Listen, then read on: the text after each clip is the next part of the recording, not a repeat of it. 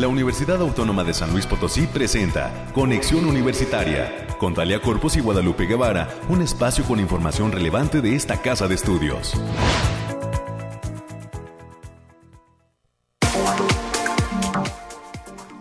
Es mañana de lunes, 14 de febrero del año 2022. Muy buenos días a todas las personas que se encuentran ya en las sintonías de Radio Universidad en nuestras frecuencias de casa, el 88.5 FM, el 1190 de AM con cobertura en la ciudad de San Luis Potosí, capital y su área conurbada. También a quienes nos están acompañando desde el 91.9 FM que surge en la ciudad de Matehuala y ofrece cobertura a diferentes municipios del altiplano potosino. Por favor, acompáñenos, quédense con nosotros hasta las 10 de la mañana, ya que tenemos un programa lleno de información de interés alrededor de lo que sucede en esta, la universidad pública más importante del estado de San Luis Potosí, la UASLP. Soy Italia Corpus y les saludo Además, a nombre de todo este maravilloso equipo que hace posible este esfuerzo de comunicación, esperando eh, pues que se quede con nosotros y que se reporte a nuestra línea telefónica. Tenemos abierto el número 444 826 1347 y 48 directos a esta cabina de Radio Universidad. Muchísimas gracias por su apoyo en la producción, al ingeniero Efraín Ochoa y Anabel que nos acompaña en los controles técnicos también como parte del equipo de radio y televisión. Y al resto de mis compañeros que hacen posible, lo reitero, este esfuerzo de comunicación. Es 14 de febrero, un fin de semana pasado por Super Bowl, por algo de frío en la ciudad de San Luis Potosí capital, inclusive esta mañana también eh, pues una ligerísima lluvia que se registró, ¿verdad? Y que sí mojó algunas zonas de la ciudad. Por favor, si usted no ha salido de casa, no olvide taparse, abrigarse. En unos instantes más estaremos revisando los temas eh, climatológicos, pero eh, pues eh, ahí está sintiéndose este descenso en las temperaturas ya por el paso del Frente Frío número 29 por territorio mexicano. Frío el clima, pero cálido el ambiente porque además hoy es el día de San Valentín, el día del amor y la amistad. Yo creo que más amistad que amor, o más amor que amistad. bueno, porque la pandemia también ha incidido, ¿no? En la forma de relacionarnos con todo este tema del aislamiento.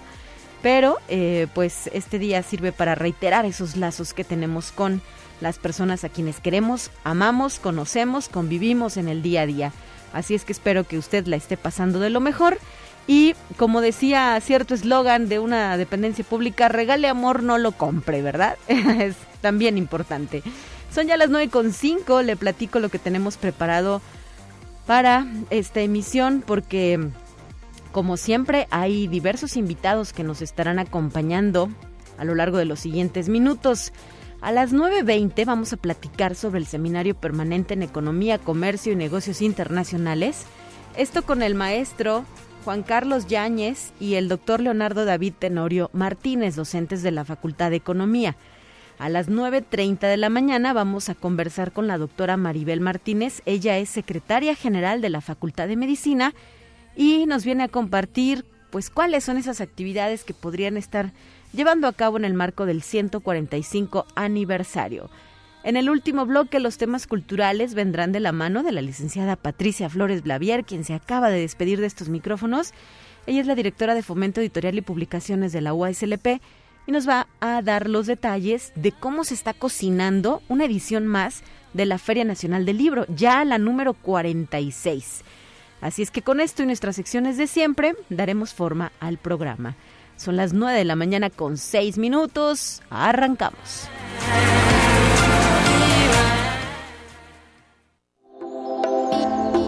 Aire, frío, lluvia o calor. Despeja tus dudas con el pronóstico del clima. Y en la línea telefónica, como es costumbre también, ya se encuentra Alejandrina Dalemese con este reporte del clima. Adelante desde el Bariclim UASLP. Bienvenida, Alejandrina. Muy buen día, Talia. Qué gusto saludarte en este inicio de semana. Te traigo el pronóstico más acertado en nuestro estado, que en esta ocasión consta del 14 al 15 de febrero. En general, para esta semana en nuestro estado tendremos cielos mayormente despejados con espacios de nubosidad dispersa, pero de importancia Habrá potencial de formación de bancos de niebla por las mañanas, vientos ligeros con ráfagas moderadas para la mayor parte de nuestro estado y estas condiciones se presentan debido a los efectos del Frente Frío número 29 para inicio de esta semana, pero se espera la entrada del Frente Frío número 30 a mitad de semana. Estos eventos provocarán condiciones de heladas matutinas, así como de vientos moderados. Ahora, especificando por zona en el altiplano potosino, se encontrarán con temperaturas máximas de 22 grados centígrados y mínimas de 2. Cielos medio nublados con lapsos de sol importantes para el lunes, mientras que para el martes esperamos cielos despejados con algunos espacios de nubes dispersas y vientos ligeros que pueden llegar de 10 kilómetros por hora y posibles ráfagas de 20 kilómetros por hora. No se descarta la formación de bancos de niebla matutinos, así como potencial de heladas en zonas serranas.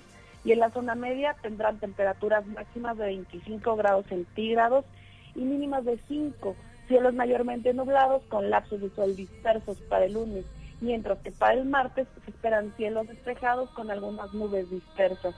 Habrá vientos ligeros de 5 kilómetros por hora con posibles ráfagas de 20 kilómetros por hora también potencial de formación de bancos de niebla, así como eventos de heladas puntuales en zonas altas. Y en la Huasteca Potosina se encontrarán con temperaturas máximas de 26 grados centígrados y mínimas de 9. Cielos medio nublados con espacios de sol importantes para el lunes. Y para el martes, cielos mayormente soleados con algunas nubes dispersas, vientos de 5 kilómetros por hora y posibles ráfagas de 15 kilómetros por hora. Habrá potencial para la formación de bancos de niebla matutinos, así como ligera probabilidad de heladas puntuales, especialmente en zonas de la sierra. No se descartan algunas lloviznas puntuales. Y en la capital potosina se presentarán temperaturas máximas de 24 grados centígrados y mínimas de 1 grado. Cielos mayormente nublados con espacios de sol dispersos para el lunes. Y para el martes esperamos cielos mayormente despejados con algunos espacios de nubosidad dispersa importante. También vientos ligeros de 5 kilómetros por hora y posibles ráfagas de 20 kilómetros por hora. Y se presenta potencial de formación de bancos de niebla matutinos. Ahora, nuestras recomendaciones para estos días, Talia, primero que nos sigamos cuidando, que no bajemos la guardia, que tratemos de salir lo menos posible y que usemos nuestro cubrebocas. También avisarles que continúa el factor de radiación ultravioleta en nivel bajo, por lo que se debe considerar para este lunes no exponerse al sol más de 40 minutos consecutivos en horas de mayor insolación, mientras que para el martes no se sobrepase la exposición al sol a más de 30 kilómetros, perdón, a más de 30 minutos por nivel del UV moderado. Hasta aquí el pronóstico, Talia. Muy bien, muchísimas gracias Alejandrina. Saludos a todo el personal del Bariclimo SLP y te escuchamos el próximo miércoles. Bonito 14 de febrero. Igualmente, un abrazo, felicidades.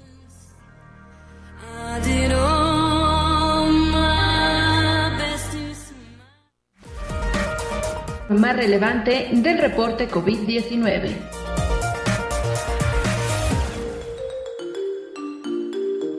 Hola, ¿qué tal? Muy buenos días. Le habla Noemí Vázquez. Espero se encuentre muy bien el día de hoy. Aquí le tenemos la información del coronavirus que surge en el mundo el gobierno de Venezuela decidió reactivar los vuelos comerciales con Portugal, suspendidos por la pandemia del COVID-19 desde marzo del 2020, informó el Instituto Nacional de Aeronáutica Civil. Las operaciones aerocomerciales de traslado de pasajeros implica otros países como Turquía, México, Panamá, República Dominicana, Bolivia, Rusia, Cuba, España y Portugal, y forma parte de las políticas para mitigar los efectos ocasionados por la pandemia. Conexión Universitaria. A pesar de que la pandemia de coronavirus presenta una tendencia a la baja, en México se observa todavía un número alto de contagios activos, alertó el gerente del incidente para COVID-19 de la Organización Panamericana de la Salud. En México, el número de casos activos tuvo un descenso del 40% y confirmó que, a más tardar en dos semanas, México recibirá 18 millones de vacunas contra COVID-19 de AstraZeneca a través del mecanismo COVAX. Conexión Universitaria. Científicos chinos aseguraron haber desarrollado un nuevo tipo de test de coronavirus tan preciso como la prueba PCR y que ofrece sus resultados en cuatro minutos. Investigadores de la Universidad Fudan de Shanghái publicaron en la revista Nature Biomedical Engineering los detalles de su sensor, que usa microelectrónica y que analizar el material genético de la muestra sin necesidad de pasar por el laboratorio. Conexión Universitaria.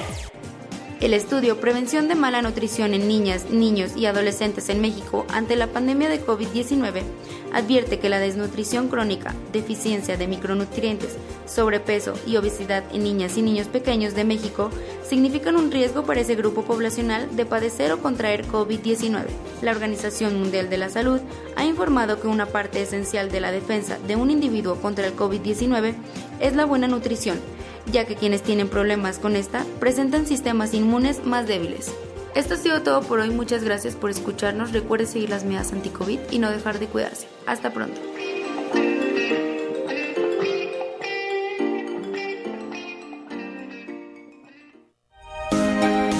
Escucha un resumen de Noticias Universitarias. Y para este bloque de información ya nos acompaña la licenciada América Reyes con el reporte completo de lo que está sucediendo al interior de nuestra casa de estudios. Muy buenos días, América. Bienvenida a cabina. Muy buenos días, Talia, para ti y para quienes nos escuchan a través de las diferentes frecuencias. Pues muy buenos días, amorosos y, y amistosos días el día de hoy para todas y para todos. Y bien, vamos a darle la información. Cuarto Oscuro y la Fundación BBVA México, en colaboración con la Universidad Autónoma de San Luis Potosí, a través de la División de Difusión Cultural de, la, de esta Casa de Estudios, presentan la exposición Migración en el Centro Cultural Universitario Caja Real. La inauguración será el próximo jueves 17 de febrero y estará vigente esta, esta muestra hasta el próximo domingo 22 de mayo del presente año y la Universidad Autónoma de San Luis Potosí, a través de la División de Estudios de Posgrado de la Facultad de Derecho, convoca a las y las y los a las personas interesadas en participar en el ingreso a la especialidad en Derecho Penal con énfasis en el sistema penal acusatorio. Así lo informó la coordinadora, la doctora Paola Iliana de la Rosa Rodríguez, quien en entrevista comentó que la especialidad es un programa profesionalizante en materia penal reestructurado y actualizado. Para las y los interesados se les recomienda recomienda consultar la convocatoria a través de la página http dos puntos diagonal diagonal www.derecho.uaslp.mx diagonal posgrado o bien comunicarse a la División de Estudios de Posgrado de esta facultad a través del teléfono 4448 26 14 50 o bien al, correo kgalvan.uaslp.mx. Y Jaciel Juvenal Medina Alvarado es egresado de la carrera de Ingeniería Agronómica en Producción de Invernaderos que se imparte en la Facultad de Agronomía Veterinaria de la Universidad Autónoma de San Luis Potosí. Dijo que eligió esa área debido a que la considera el futuro para el campo, ya que hoy en día es difícil sembrar a campo abierto porque la opción más viable son las estructuras protegidas como los invernaderos, los macrotúneles y la malla sombra. Para mayores informes, sobre todo para quienes quieren ya están viendo qué carrera cursar, pueden llamar al teléfono 4448 26 13 14. La extensión es la 1136. O bien pueden mandar un correo electrónico a maria.quintero arroba o también a ing.invernaderos arroba. Y recordarles que tienen hasta el 31 de mayo para llevar a cabo este proceso. Lo ideal es no dejarlo al final Estamos a muy buenos meses para poder iniciar este registro. Todo América se realiza a través de nuestro sitio de internet de aspirantes.uslp.mx. No acepte ayuda de desconocidos. Son procesos muy intuitivos y nuestros jóvenes hoy en día ya están acostumbrados a rellenar formularios, a subir documentos, a anexar eh, fotografías, ¿no? Por ejemplo, PDFs. Y eh, pues si tienen alguna duda también la pueden consultar en el área de preguntas frecuentes de este proceso de admisión. Por cierto, muchísimos saludos a todo el personal de la División de Servicios Escolares que se encuentra enfocado en atender y procesar las miles de solicitudes que van a llegar a lo largo de este tiempo. Sabemos que son semanas, inclusive eh, pues días de muchísimo e intenso trabajo porque pues hay que responder pronto a esos jóvenes que están eh, solicitando su espacio para ingresar a nuestra casa de estudios. Así es, y no lo deje para el último, como bien lo mencionabas, es hasta el 31 de mayo, pero el tiempo se pasa rápido y no lo deje hasta después. Y sí, y en la maestría en Derechos Humanos que imparte la Facultad de Derecho, Vincula a las comunidades indígenas y otros grupos vulnerables en la defensa de sus derechos. Además, toca temas relacionados con problemáticas que viven las mujeres con un enfoque feminista. Para más información se recomienda visitar la página http diagonal diagonal www.derecho.uaslp.mx o bien comunicarse al teléfono 44 48 26 14 50 a las extensiones 83 64 y 83 70. Y la Secretaría Académica de esta Casa de Estudios llevará a cabo la segunda edición del Diplomado para el Desarrollo de la Competencia Digital Docente, el cual se desarrollará totalmente en línea para las y los profesores universitarios. Lo anterior fue dado a conocer por el maestro Jorge Alberto Pérez González, quien es secretario académico de la institución. Los preregistros se pueden realizar a través del link http dos puntos diagonal diagonal a.uaslp.mx diagonal diplo cdd2 y la división de servicios escolares precisamente del tema que habíamos mencionado Talia invita a la charla sobre el proceso de admisión 2022 donde se informará sobre la puntuación y las dudas que los aspirantes tengan y se realizará el día 20 de febrero a través de una sesión de Zoom pueden consultar los datos de acceso a través de del correo electrónico al eña con h punto flores arroba uaslp.mx y a través de las redes arroba. Y la Facultad de Enfermería y Nutrición ofrece el el curso Crononutrición que será impartido por la maestra Mónica Lucía Acebo Martínez. Este se llevará a cabo del 7 de marzo al 9 de mayo del presente año, los días lunes, en un horario de 19 a 21 horas. El curso comprende 32 horas de valor curricular, de las cuales 12 son de trabajo independiente. Para mayores informes e inscripciones al correo educación continua y también la División de Difusión Cultural presenta el espectáculo artístico literario con música del cantautor Joaquín Sabina y versos de Elvira Sastre. Es una primera edición que permitirá al público disfrutar de la música de Joaquín Sabina, considerado un grande en la música literaria. La cita es este jueves 24 de febrero a las 19 horas en el Centro Cultural Caja Real. La entrada ya sabe que es libre, con cupo limitado y con todas las medidas sanitarias vigentes. Así es, América, y además eh, que el fabuloso Joaquín Sabina acaba de cumplir 73 años y se le vio regresar a los escenarios en el marco de la entrega de los premios Goya en España. Qué espectáculo verlo ahí entero después de haber sufrido una enfermedad, una recaída de salud, de que se tuvieron que suspender sus conciertos por temas de pandemia. Y pues ahí está nuestro Joaquín Sabina dando todavía aquello que también le nace y, y le sale, ¿verdad? Que es su música, su canto. Así es. ¿Con qué cerramos, América? Y ya, pues vamos a concluir con la, que la división de, pues, de, vinculación de esta Casa de Estudios llevará a cabo la tercera Feria Virtual de Prácticas Profesionales y Servicio Social. Y esta se llevará a cabo hasta el, hasta el 4 de marzo de 2022. Los interesados pueden registrar sus vacantes a través de la página http dos puntos diagonal diagonal vtu.uaslp.mx o bien en el teléfono 4441 027245 Gracias por tu información y mañana estarás de regreso también en esta cabina. Así, buen día para todos, cuídese.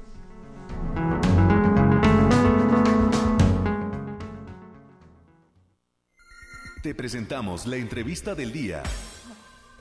Ya a las 9 de la mañana con 20 minutos y nos estamos enlazando hasta la Facultad de Economía donde se encuentran nuestros invitados del día de hoy. Se trata del maestro Juan Carlos Yáñez y el doctor Leonardo David Tenorio Martínez. Muy buenos días, bienvenidos. Buenos días. Gracias por estar con nosotros porque hay que hacer una invitación a este seminario permanente en economía, comercio y negocios internacionales. ¿Quién quisiera introducirnos a este tema? Este, buen día, Talia, habla el doctor Juan Carlos Yáñez. Eh, mira, este seminario es producto por ahí de un esfuerzo que empezamos a trabajar desde hace ya dos años el doctor eh, Leonardo Tenorio y, un servidor en, el sentido eh, pues de, animar a, eh, un poco más hacia la parte de los alumnos, de los estudiantes, a que se involucren también en esta parte de la investigación, ¿no? en, este, este proceso de proyectos de investigación. sabemos que es una, parte fundamental de, su desarrollo y formación académica dentro de la universidad, entonces eh, trabajamos este, empezamos a trabajar este, este seminario eh, con ese objetivo, ¿no? sobre, todo generar ese espacio de diálogo, discusión, debate, sobre todo en temas de vanguardia económicos, de comercio y negocios internacionales. como comentaba, ya este, llevamos prácticamente dos años, estamos comenzando ya este, este proyecto, este, este proyecto nuevamente para este año. De hecho, la semana pasada tuvimos una, una participación de eh, la directora del de, eh, clúster de nanotecnología del Estado de Nuevo, León, eh, muy, muy importante, y ahorita le pediría al, doctor Tenorio que este, expanda un poquito más este, este análisis. Claro. Adelante, doctor Leonardo David Tenorio Martínez. Muchas gracias, buenos días. Pues sí, como bien lo comenta Juan Carlos, hemos tenido bien eh, empujar este proyecto en el cual pues ya llevamos un poquito más de dos años. El 12 de, octubre del 2019 fue la primera sesión que tuvimos y, pues seguimos avanzando, empezando nuestro tercer año. En esa primera sesión tuvimos a la doctora Sofía Bosa Martínez de, la Universidad de Chile, quien nos compartió el seminario eh, con tema eh, la economía agrícola en América Latina. Y desde ese momento hemos venido avanzando en tratar de vincular a los chicos con la investigación, también a nuestros propios investigadores, los investigadores que tenemos aquí, que participen y que con esta, con esta oportunidad pues podamos generar vínculos también con otros sectores de, de sector internacional, sector nacional, sector privado, sector público.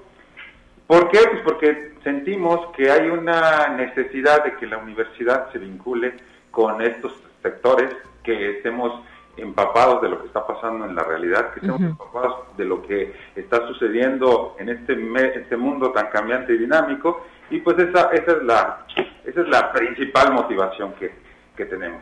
Muy bien, eh, ¿solamente participan alumnos de licenciatura y de cuáles licenciaturas están ahí?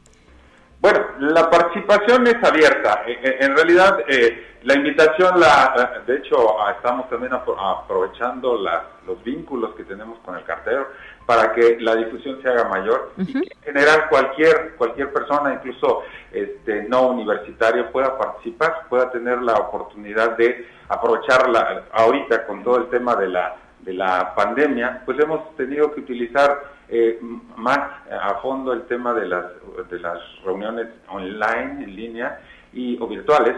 Y eso ha permitido que pues, podamos tener pues, básicamente público de, de, donde guste. Y, eso nos ha gustado porque, porque nos genera también eh, esa, esa, esa visión que la facultad pues, está interesada en la vinculación con todos los sectores los sectores que conforman la sociedad y, y bueno pues no no este, no limitamos a nadie y siempre y cuando haya un respeto, pues todo todo mundo es bienvenido.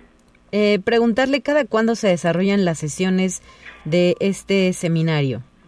Eh, sí, Talia, mira, eh, estamos, eh, de, hecho, tenemos un calendario, generamos cada, cada inicio de semestre un calendario y regularmente estamos dando una sesión por mes. Ok. Regularmente estamos eh, o, tomando eh, como referencia los jueves, los jueves de cada mes, ya nos ajustamos eh, también a, a, la agenda, a la disponibilidad del, del, expositor, ¿no? Sí. Realmente a veces es complicado que puedan que podamos empatar calendarios, pero regularmente proponemos los jueves, los jueves de cada mes para para tener ese espacio no, no estamos limitados a uno.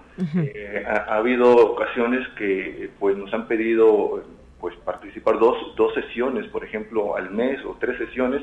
Entonces, si hay la disponibilidad, eh, pues lo, hacemos, ¿no? Y, y, como bien comentaba el doctor Leonardo Tenorio, eh, pues este espacio es simplemente eso, ¿no? Para que nos, nos permita visualizar lo que está sucediendo afuera, ¿no? En términos sociales, en términos económicos no solamente en cuestiones tecnológicas, eh, sino también qué impacto puede llegar a tener en la sociedad, ¿no? en la sociedad de Potosina y en la sociedad en general, eh, bueno, y en ámbitos internacionales. Claro. En, en, este caso, la siguiente sesión, ¿cuándo será? ¿Ya tienen determinado quién es el invitado o invitada?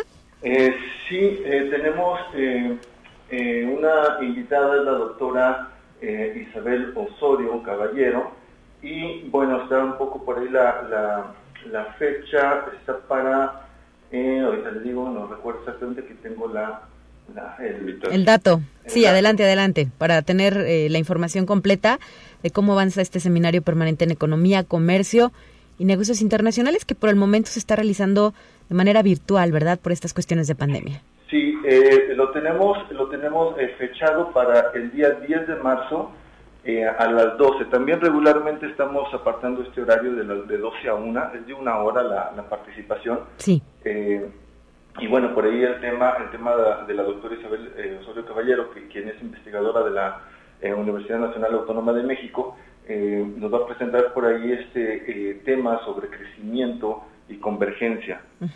En, cuestión de, del desarrollo y crecimiento regional, ¿no? temas, temas un poco poco muy, muy, muy apegados a, la economía. Y como bien lo decía, lo decía eh, eh, doctor Tenorio, pues bueno, está abierto, ¿no? Más adelante, faltan por ahí por confirmar, vamos a tener al doctor Gabriel Porcil de la, de la CEPAL, al doctor Rafael Salvador Espinosa del CUSEA, ya para agosto, 18 de agosto, por ahí. Eh, vamos a ver también, estamos este, empatando ya las agendas de, estos, de estos ponentes a lo mejor puede, puede cambiar, pero bueno, estamos trabajando en, ello. Muy bien, bueno, pues eh, seguiremos atentos a sus invitaciones. ¿Dónde se dan a conocer eh, pues esta calendarización del seminario permanente en economía? Comercio y Negocios Internacionales, donde encontramos también pues esa manera de, contactarnos, porque lo decíamos, es con carácter virtual. ¿A través de qué plataforma lo desarrollan? Eh, bueno, se desarrolla eh, a través de Teams, Microsoft Teams eh, principalmente. Muchos expositores manejan Zoom y ellos, ellos generan su propia plataforma. nosotros vamos a abrir, o estamos también en este proceso de, poner el, el, calendario, de poner fechas y para participación, bueno, formulario de registro en la página de la Facultad de Economía, ahí en, cuestión de eventos, en la sección de eventos, ahí, ahí van a estar apareciendo. Y, perdón, y, los contactos, pues bueno, puede ser a través de, del doctor Leonardo Tenorio o de un servidor a los correos, eh, bueno, institucionales, que es, este, bueno, en el caso mío es eh, jcyl.uslp.mx en el caso del doctor Leonardo Tenorio es leonardo.tenorio.uaslp.mx. Nos pueden escribir y bueno, nosotros, bueno, proponer el tema, nosotros pues bueno, lo vamos, vamos buscándole la agenda. Perfecto, muy bien, pues muchísimas gracias por traernos esta información a la mesa de conexión universitaria y seguiremos atentos a sus actividades allí en la Facultad de Economía de nuestra Casa de Estudios. Muchas gracias, gracias. Agradecemos mucho la atención. Hasta la próxima, doctor Juan Carlos Yáñez, doctor Leonardo David Tenorio Martínez, docentes de esta entidad académica. Son las nueve de la mañana con 29 minutos. Producción nos marca ya el tiempo de ir a un corte.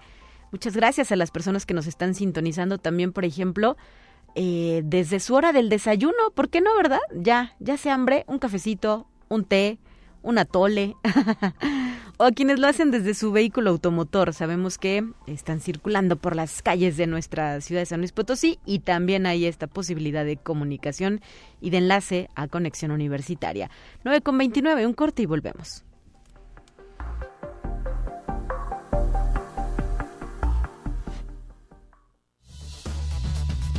Vamos a una breve pausa. Acompáñanos.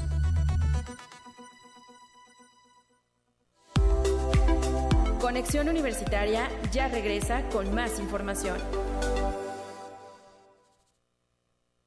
Te presentamos la entrevista del día.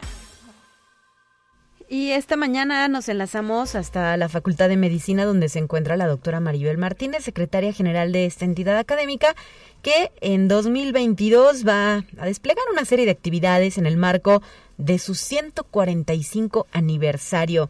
Bienvenida, doctora, muy buenos días. Sí, buen día, Talia, buen día. Y pues 145 años se dicen fácil, pero pues son un cúmulo de personas, de experiencias, de aprendizaje, de proyecciones también respecto a lo que espera esta Facultad de Medicina obtener en el futuro, ¿verdad? Una de más, hay que decirlo, pues de las más prestigiosas en San Luis Potosí, en nuestra universidad y también a nivel nacional. Bueno, afortunadamente es muy prestigiosa a nivel nacional. A, nivel local, pues solamente hay tres facultades de medicina sin embargo, ninguna, ninguna tiene la tradición, la antigüedad, la calidad. no dudo que en algún tiempo lo, lo obtenga, porque porque son facultades que están haciendo lo suyo, pero la diferencia son universidades privadas. No es que sean mejor ni peor, pero, pero el acceso a la población general es harto distinto. Nuestra, nuestra facultad de medicina está cumpliendo 145 años y nos pues nos congratulamos, nos enorgullecemos como todos los que somos egresados de esta facultad, no solamente los que trabajamos en ella, sino los que somos egresados de esta facultad, estamos orgullosos de ser hasta el momento actual la mejor de las universidades públicas. Así es. Y en este marco de ideas, 145 años se deben festejar y se deben celebrar. Eh, ¿De qué forma, maestra? ¿Cómo, doctora, perdón, Maribel Martínez, cómo le están proyectando? Mire, lo primero que vamos a hacer es el día de mañana tenemos una, una conferencia eh, en donde tratamos de elegir un profesor, pues un profesor eh, que tiene ya 37 años eh, dando clases en esta universidad, en esta facultad, que es egresado de la misma, que es un, un profesor eh, bien visto por nuestros estudiantes, es un profesor harto didáctico, es un personaje dentro de dentro del grupo de universitarios, el doctor Carlos Abud nos va a dar una una conferencia que vamos a transmitir por por, por nuestro canal de YouTube a mañana a las 6 de la tarde para ubicarnos, ser eh, realmente una reflexión de quiénes somos y hacia dónde vamos, qué hemos hecho, qué estamos logrando, cuáles son los objetivos, cuáles son nuestras fortalezas, debilidades, qué es lo que pretendemos seguir siendo. ¿Y esta conferencia va dirigida específicamente a los estudiantes o también pueden...? Es abierta, es abierta. Nuestro canal de YouTube es abierto, Facultad de Medicina, es, una, es un canal oficial abierto. Ahí frecuentemente eh, se colocan conferencias que tienen interés, sí, importantemente para nuestra comunidad, pero indudablemente que para cualquier gente que la quiera escuchar es bienvenida. Por favor, doctora, reitérenos el horario de transmisión y el espacio, ¿verdad? Nos decía el canal de YouTube el canal de YouTube oficial de la facultad, así Facultad de Medicina, y se transmitirá el día de mañana a las 6 de la tarde. Debe durar unos 35 40 minutos esta esta conferencia. Me imagino que eh, se va a quedar ahí el video, ¿verdad? Ah, Para sí, posterior como consulta. Todos los que tenemos ahí están están eh, subidos en el en, en, en la red para su consulta en el momento que se requiera. Específicamente, ¿qué día es este del, del 145 aniversario? Mire, el realmente los antecedentes históricos de nuestra facultad pues se remontan hacia los años de 1934 en donde, perdón, es, es bastante más atrás, se remontan hacia hacia épocas en las cuales en las cuales hay dos antecedentes históricos en donde no no era propiamente una facultad de medicina todavía en una escuela, Sí. sino en el 1828 se imparte uno que llamaban cátedra de medicina. No era para formación de médicos, simplemente era algunas materias que así se llamaban cátedra de medicina. Sí, claro. En el 1874 se abre lo que se llamaba instrucción preparatoria en medicina. Y no fue hasta el 15 de febrero, o sea, mañana harán 145 años de 1877, Sí. nada más para ubicarnos en, en- en la En temporalidad, era la época del primer periodo de gobierno de Porfirio Díaz. Ok. Estamos hablando de época porfiriana, cuando se inició la primer clase de anatomía. En aquel tiempo nuestra facultad estaba ubicada pues en el Instituto Científico y Literario. Claro. Ya fue hasta el año de los eh, eh, hasta hace unos cuantos años en que se inició la construcción de esta facultad en el 1954 y para 1958 ya estaba utilizándose. Era una era era una escuela nueva en la que ubica, la que actualmente eh, en la que actualmente se encuentra ubicada nuestra facultad. Sí. Desde entonces y de forma ininterrumpida pues ha estado la carrera eh, dándose. Hemos llegado a graduar un total de 2.380, y- no, de 5.000. Nuestros egresados totales hasta el momento actual. Sí. A lo largo de estos 145 años, no, ¿verdad? Ah, Desde... sí, ¿O sí? en estos 145 años. Ok, Hemos adelante. graduado 5.314 médicos. Ujú. En la primera titulación oficial está en diciembre de 1881. Sí. Y hasta este día, hasta el día de hoy, hemos graduado 5.314 médicos. Ahora, nuestra facultad se ha enriquecido con dos nuevas carreras. Una carrera de, de licenciado en Ciencias Ambientales y Salud, Sí. eh, en la cual ya tenemos egresados 121 estudiantes, 121 licenciados en ciencias de la comunicación, eh, perdón, en, ciencias ambientales y salud. Claro, y que además esta surgió en 2009, ¿verdad? El, el 26 de mayo de 2009 se aprobó por el H Consejo Directivo Universitario. Sí. Y a partir del del año pasado, justamente va a ser casi un año, el Consejo aprobó nuestra tercera licenciatura, que es una licenciatura en fisioterapia, fue aprobada el 25 de febrero del año pasado y ahorita tenemos 30 alumnos cursando la primera generación de esa tercera licenciatura. Y que está, pues como el resto de las carreras, lista para recibir a su segunda generación, ¿verdad? En este proceso actual. Así es. De posgrados, ¿qué nos puede decir, doctora Maribel Martínez? De posgrados tenemos nosotros, orgullosamente, bueno, somos de las de las facultades de las facultades de medicina que a nivel nacional que más posgrados tiene clínicos, porque hay dos tipos de posgrados, los básicos que son doctorados y, maestrías, y los clínicos. Tenemos 23 posgrados clínicos en donde desde oficialmente ya se formaban ya se formaban especialistas pero oficialmente ya con títulos universitarios y todo a partir de 1976 se generaron seis seis posgrados en donde está las troncales que es pediatras médicos internistas ginecólogos y cirujanos además de patólogos y anestesiólogos. En 1976 se iniciaron los posgrados oficialmente. Bueno al día de hoy hemos egresado entre otras 16, 17 especialidades nuevas, 2.383 especialistas. Y tenemos también los posgrados en, en ciencias básicas, en, tenemos dos maestrías y un doctorado, de los cuales eh, hemos egresado eh, pues un número importante, hemos egresado más de, en total, más de 3.000 egresados juntos con los de las materias de las eh, especialidades clínicas y actualmente tenemos inscritos en esos posgrados eh, 486 en, en, las, en las básicas y alrededor de 400, perdón, en las básicas tenemos eh, 20, 30, como 40 y 440 en las clínicas. O sea, nuestra población total de matriculados incluyen cerca de 500 alumnos de posgrado y un poquitito más de mil de pregrado. O sea, nuestra comunidad universitaria de estudiantes de pre y posgrado son cerca de 1500. Bueno, pues increíble, ¿verdad? La cantidad y sobre todo también el impacto que eh, sus egresados tienen en no solo San Luis Potosí, sino en el resto del país y otros rincones del mundo.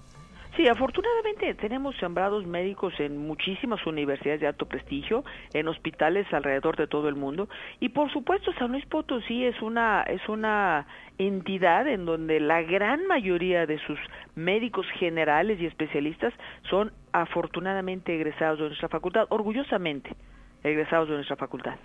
Así es, doctora. Recuerdo también que en algún momento se llegó a hablar, por ejemplo, del turisto, turismo médico, ¿no? De aquellas personas interesadas en realizarse algún tipo de procedimiento, pues venían a San Luis Potosí o arribaban a nuestra entidad por eh, atraídos justamente por la calidad de sus profesionistas.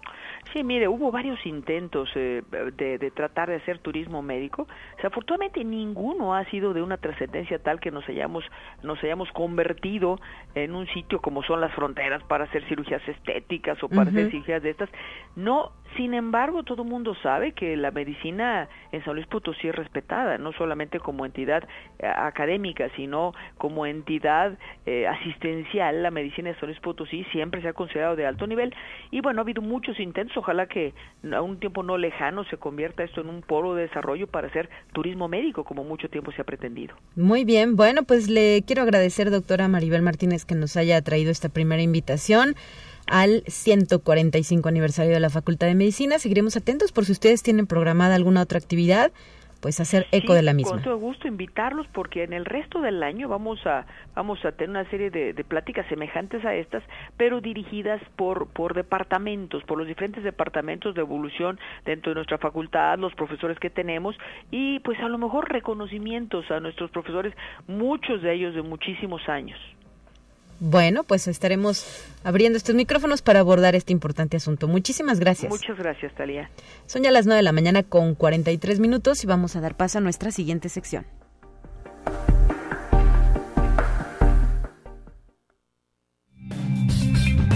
Entérate qué sucede en otras instituciones de educación superior de México. Menos de 30% de investigadores científicos en el mundo son mujeres, de acuerdo con un reporte de la UNESCO en 2020. En México, esta cifra es similar. Un estudio del Instituto Mexicano para la Competitividad dio a conocer que en 2022 la presencia de ellas es especialmente baja en las áreas de ciencia, tecnología, ingeniería y matemáticas. Conexión Universitaria.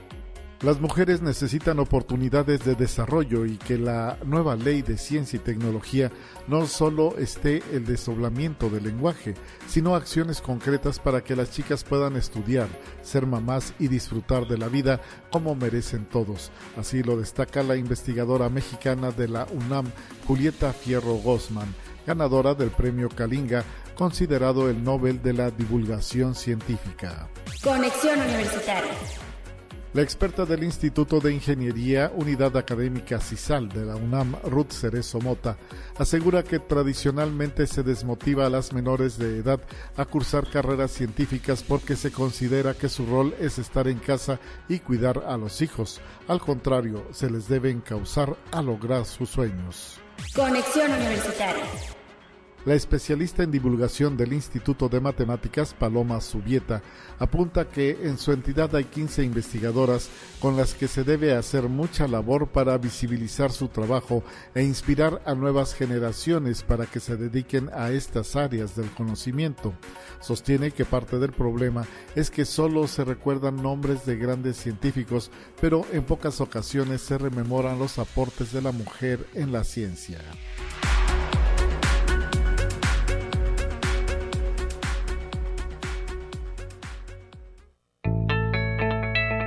La UNI también es arte y cultura.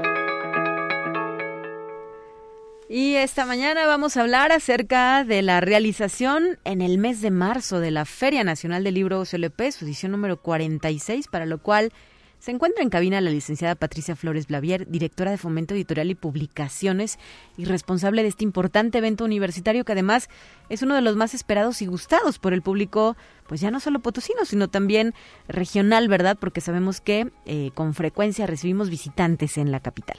Bienvenida, sí, Pati. ¿Cómo estás, Talia? Vamos a prender Gracias el micrófono. la- Ahí estás ya. Adelante. Gracias por la invitación. Fíjate que, eh, bueno, pues eh, esperamos que todo vaya bien, todo vaya bien con la salud y si todo va bien, haremos esta 46 Feria Nacional del Libro del 12 de marzo, ya prácticamente en menos de un mes, al 20. Y una de las cosas interesantes, sí, efectivamente, hay cosas que no vamos a poder hacer. Una de ellas es- eran estos muy lindos encuentros con escuelas y con algunos autores o con actividades o con músicos, etcétera. Pues bueno, todavía tenemos restricciones en términos de los grupos grandes de personas, particularmente de niños. Sí, claro. Porque bueno, pues todavía falta un cacho en el proceso de vacunación. Pero pues en el caso de las personas de, de 16, de 16 años en adelante, pues creo que vamos a poder ofrecer un panorama muy, muy interesante. Yo les diría que eh, vamos a tener una representativa cantidad de autores. Déjenme decirles que el, el- el más relevante y el más importante, pues por supuesto que es Juan Villoro.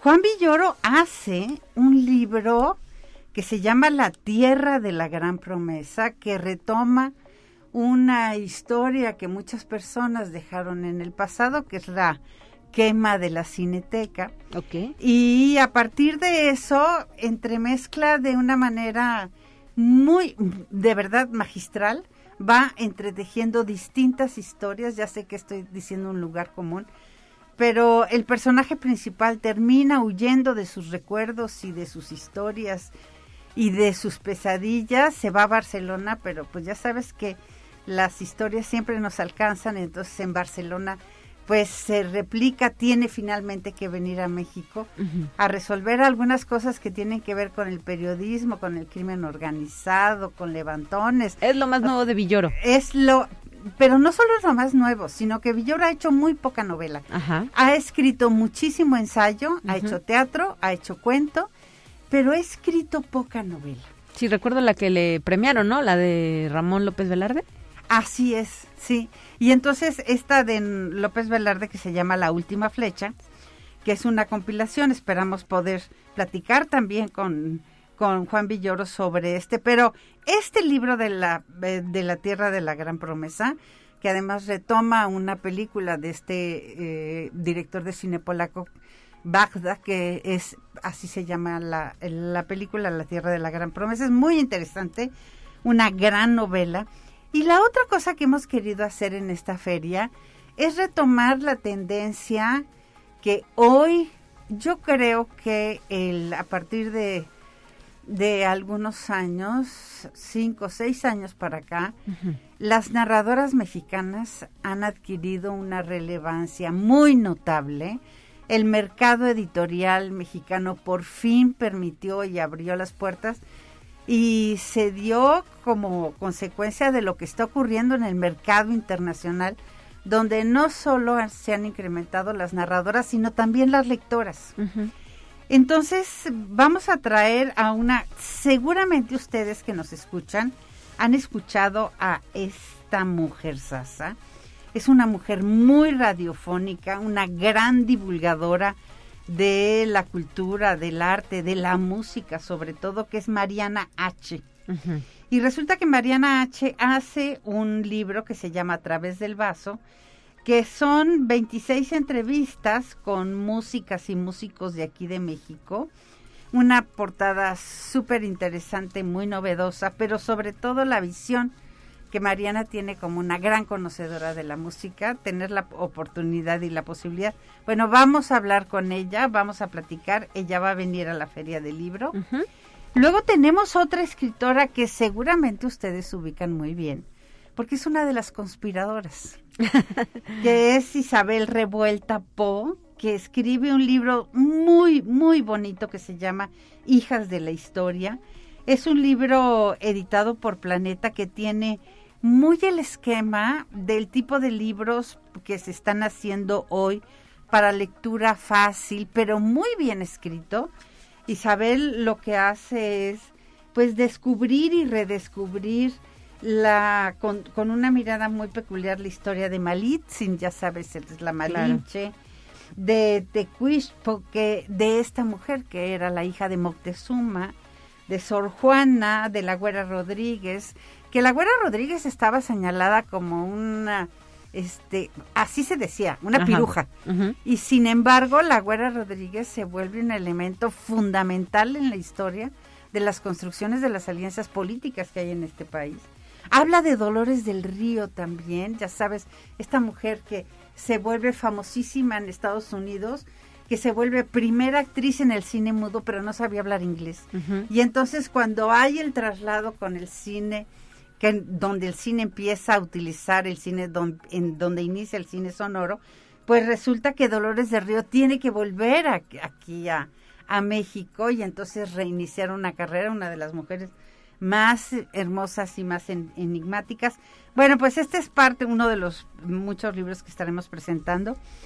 Otro de los libros que estaremos presentando es muy, muy relevante porque es mexicanas que hicieron historia. Pedro J. Fernández empezó escribiendo un libro, era nada más un tono, había una vez mexicanas que hicieron historia, y de repente se volvió, es un libro tan, tan bien hecho en términos de ilustraciones y de narrativa y de brevedad de las historias, que bueno, pues se fue al tomo 2 y ahora está presentando el tomo 3.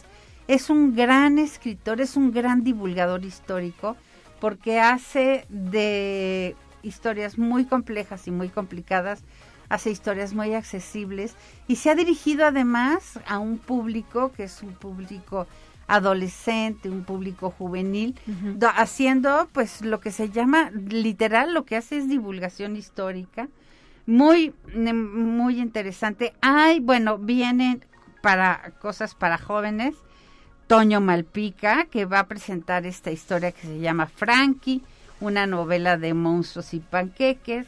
Vamos a presentar a este gran, que además es potosino, Jaime Alfonso Sandoval. Claro. Viene con la colección de Mundo Umbrío, una colección, de, eh, va a presentar el número 3 de su colección.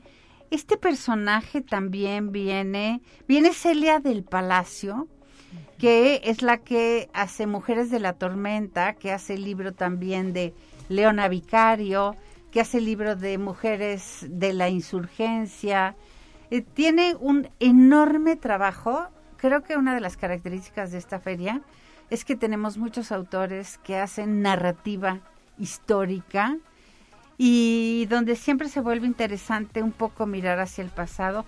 Hay otro personaje que también hace mm, cosas para niños, ya ha venido aquí a San Luis, aquí en San Luis lo conocen muy bien, que es Antonio Ramos Revilla, pero déjame decirte que una de las características de Toño es que él es el director editorial de la, aparte de la UNAM y de la Universidad de Guadalajara, es la universidad más novedosa en el tema editorial que existe en México, que es la Autónoma de Nuevo León.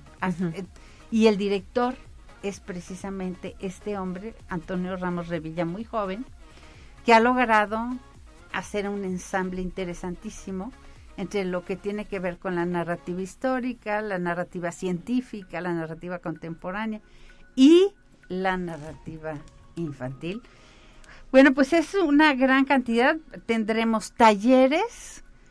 Permíteme, Pati, antes de pasar a los talleres, ¿estas presentaciones de las que nos habla serán de manera presencial y dónde? Nuestro trabajo, el intento es que todo sea presencial. Ok. Los autores y las autoras de quienes hemos hablado dicen que vienen y por eso te digo, si la salud nos permite, va a ser presencial en el este espacio histórico y emblemático que es el edificio central de la universidad. Todas se van a llevar a cabo a las entre las 5 de la tarde y las 7 de la noche. Claro. Entre el 12 y el 20 de marzo en el patio de la autonomía, este espacio magnífico que está. Y habrá un cupo más limitado, ¿no? Tiene que haber un cupo limitado y hace, haremos transmisiones también simultáneas de tal manera que las personas que no nos puedan acompañar tengan acceso a estas presentaciones.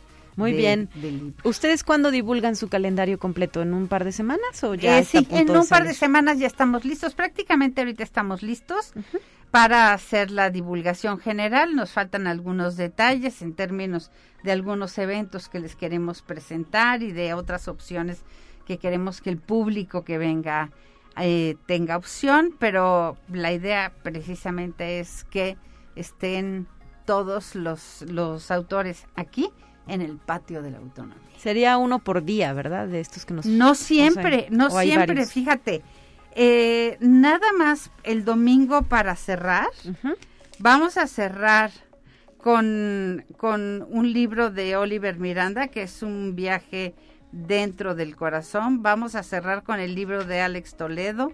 Vamos a tener el libro del circo de Fabiola Vázquez, una potosina escritora. Vamos a tener las historias que nos contamos de Amelara, o sea, vamos a tener una varias presentaciones. Varias presentaciones en el transcurso de, pero sobre todo de la tarde, algunas presentaciones en la mañana, que es la barra de lo que produce la universidad, que se llama una barra con sello UASLP, donde pues una de las cosas más relevantes que vamos a presentar es una investigación de tres investigadoras muy investigadores muy notables en San Luis del Instituto de Investigaciones Desérticas y de la Facultad de Ciencias Sociales y Humanidades que se llama este es el, es un libro interesantísimo sobre la Sierra de Tachimba, Tachimpa. Y una vez que y va a haber otro tipo de libros con otros perfiles, pero la idea es que así entre las 12 del día y las 2 de la tarde estemos presentando producciones con sello Guasele. Y eh, la, la venta, exposición de, de libros también. Por supuesto, tenemos, vamos a tener expositores, eh, ahí sí es clarísimo la reducción.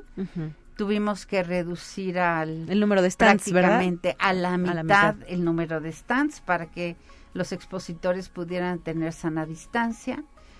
Pero la ventaja es que estarán presentes, que vendrán los sellos más importantes que hay en el país.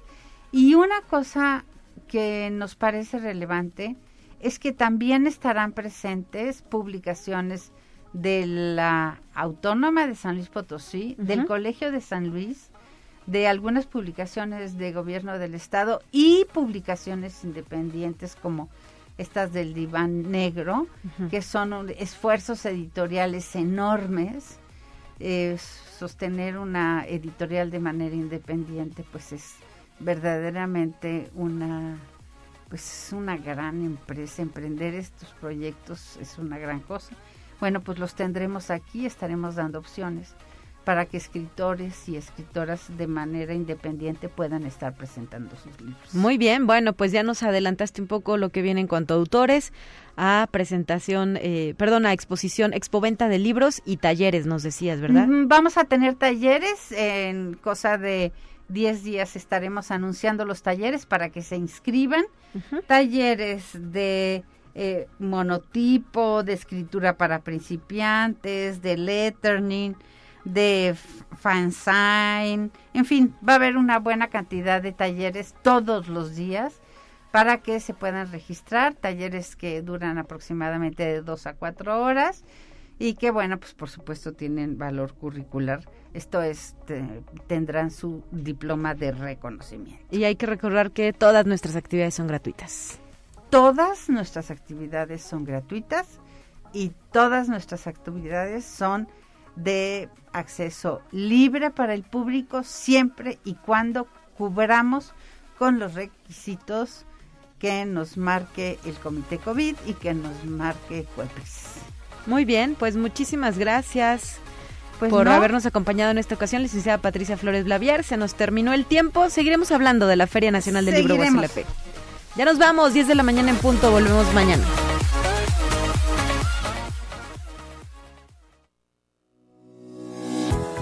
La Universidad Autónoma de San Luis Potosí presentó Conexión Universitaria con Talia Corpus y Guadalupe Guevara. Sintoniza de lunes a viernes de 9 a 10 horas en Radio Universidad 88.5 FM y 1190 AM en San Luis Potosí. En el 91.9 FM con cobertura en el Altiplano Potosino. O en el resto del mundo por el portal www.uaslp.x y la app UASLP de descarga gratuita.